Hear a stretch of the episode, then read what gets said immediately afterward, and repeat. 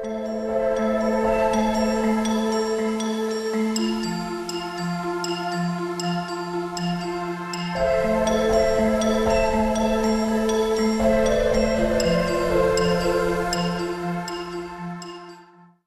vais démarrer cet épisode bonus un peu différemment de d'habitude.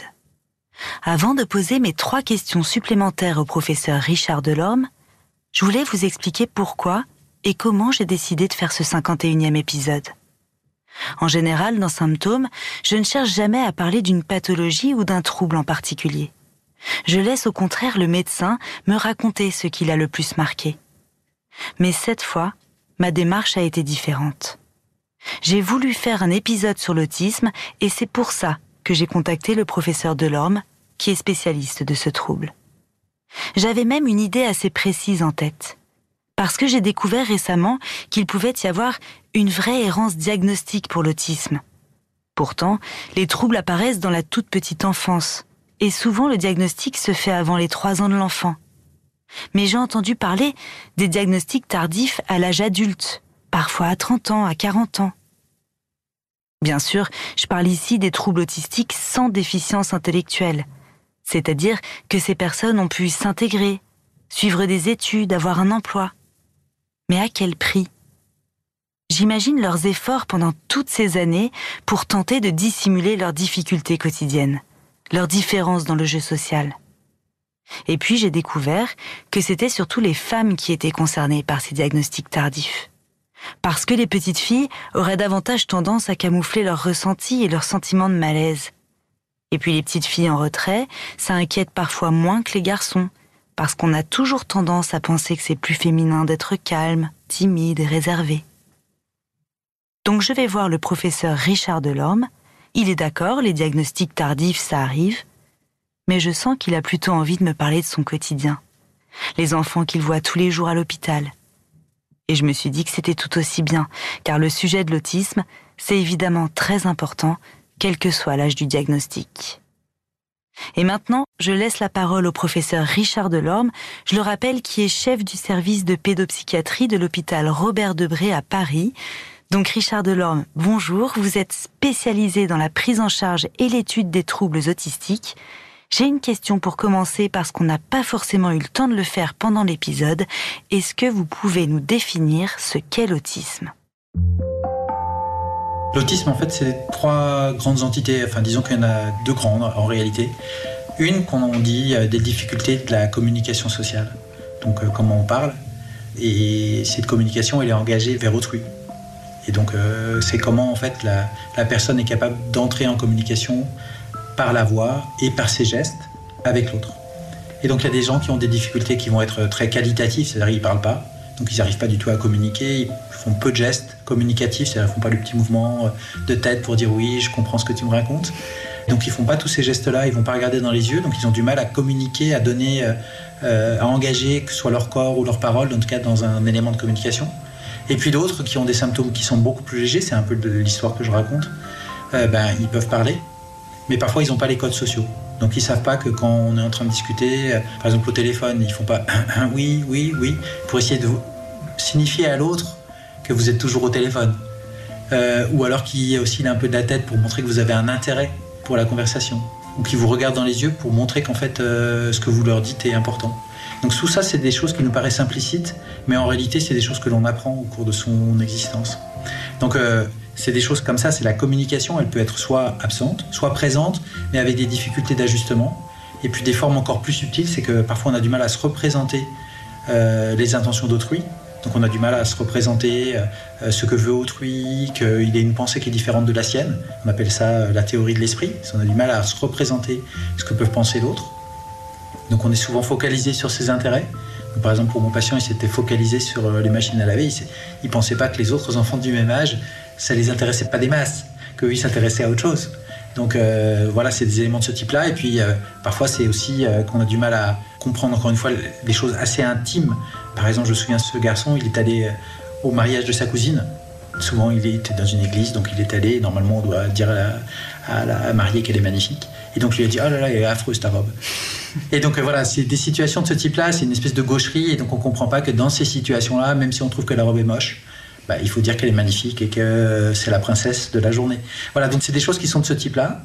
Et puis la deuxième composante, bah, c'est cet intérêt, c'est ce qu'on appelle l'immuabilité, c'est-à-dire aimer que les choses bougent peu, avoir des intérêts euh, euh, très immuables. Donc, euh, certains enfants ont des choses, par exemple, ils, ont, ils vont adorer un petit bout de ficelle, et, c'est ce qu'on voit un peu dans les formes les plus caricaturales de l'autisme, avec des, des, mouvements de la tête, ils se balancent, on appelle ça les stéréotypies, jusqu'à des choses qui sont plus fines, comme là, les intérêts particuliers. Et donc, lui, c'est sur la machine à laver, mais parfois on entend des gens qui s'intéressent au son des cloches, qui ont des passions qui sont un peu atypiques.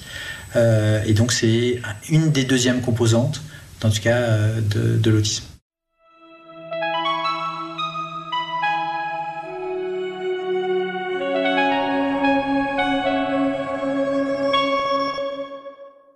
Et alors, est-ce qu'on peut parler de traitement pour l'autisme?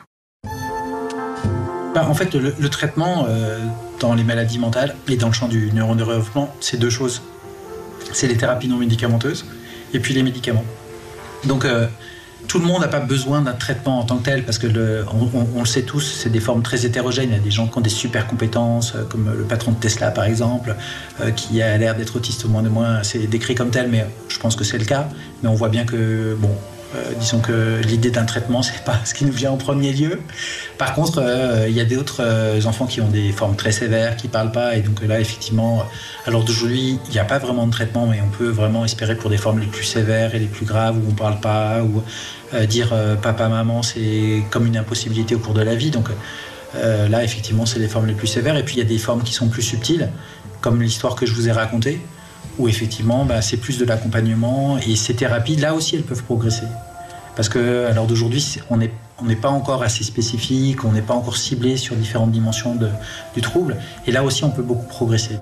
En tout cas, euh, c'est un des objectifs que, en tout cas, euh, disons que c'est pas tant la maladie que le handicap qui pose problème, c'est quelle est l'intensité du handicap pour, euh, pour l'enfant et, arriver à accompagner ce handicap, transformer ça, c'est des choses qui sont euh, effectivement hyper, hyper importantes.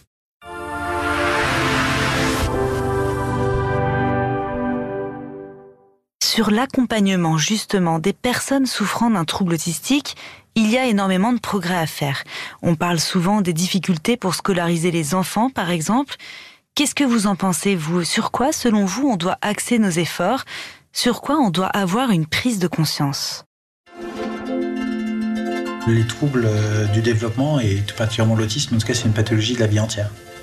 Et c'est pas qu'une pathologie de l'enfance. C'est pas qu'une pathologie du bébé. Alors ici, vous êtes dans un hôpital pédiatrique et donc on voit beaucoup d'enfants qui parfois ont moins de 24 mois, moins de 36 mois, donc c'est des tout petits. Mais il y a aussi des autistes qui ont 72 ans. Donc euh, voilà, c'est vraiment hyper important parce que euh, cette diversité, dans le cas du, trouble, avec des formes très sévères, c'est des gens qui sont souvent exclus, qu'on voit jamais, qui sont dans des structures spécialisées. puis il y a aussi tous ceux qui sont à côté de nous, qui travaillent avec nous, qui peuvent être seuls, qui ont des parcours peut-être moins heureux que l'histoire que je viens de vous raconter, mais c'est des gens qui peuvent être seuls, qui sont anxieux, qui sont avec leur passion dans leur coin, mais qui peuvent être déprimés par euh, cette histoire euh, complexe qu'ils ont à gérer. Donc voilà, l'autisme, on a besoin de la reconnaître tout au long de la vie. Donc bien évidemment, il y a des urgences sur le petit parce que ça va être déterminant pour la suite. Mais quand on a 20 ans ou quand on a 40 ans, on a encore beaucoup d'années de vie. Et donc c'est aussi important de pouvoir les accompagner. En plus, c'est souvent euh, des adultes qui euh, bah, sont plus anxieux que les autres, euh, sont plus isolés, se dépriment plus. Et donc voilà, on a besoin de reconnaître. On a besoin que les professionnels aussi reconnaissent. Puis on a besoin aussi que les professionnels croient aussi dans des avenirs positifs. Parce que souvent, il y a beaucoup d'articles qui montrent combien les professionnels peuvent être aussi stigmatisants en disant il est autiste, donc il est comme ci, il est comme ça, sa trajectoire ce sera ça. Et donc ça c'est un élément hyper important. Et puis il y a aussi ben, tout l'environnement, euh, même professionnel, qui est voilà comment on va faire pour que cette diversité, on appelle ça la neurodiversité quand on est au travail, de comment cette diversité euh, de se comporter, elle va pouvoir être accompagnée au travail et en dehors du travail, dans la vie sociale de manière générale.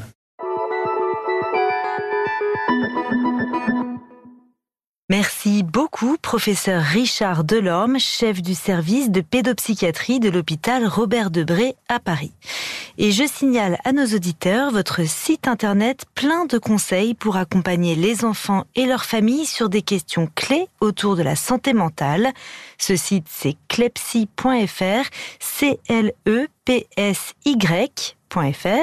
un site donc a été fait en collaboration avec de nombreux experts de l'hôpital Robert Debré.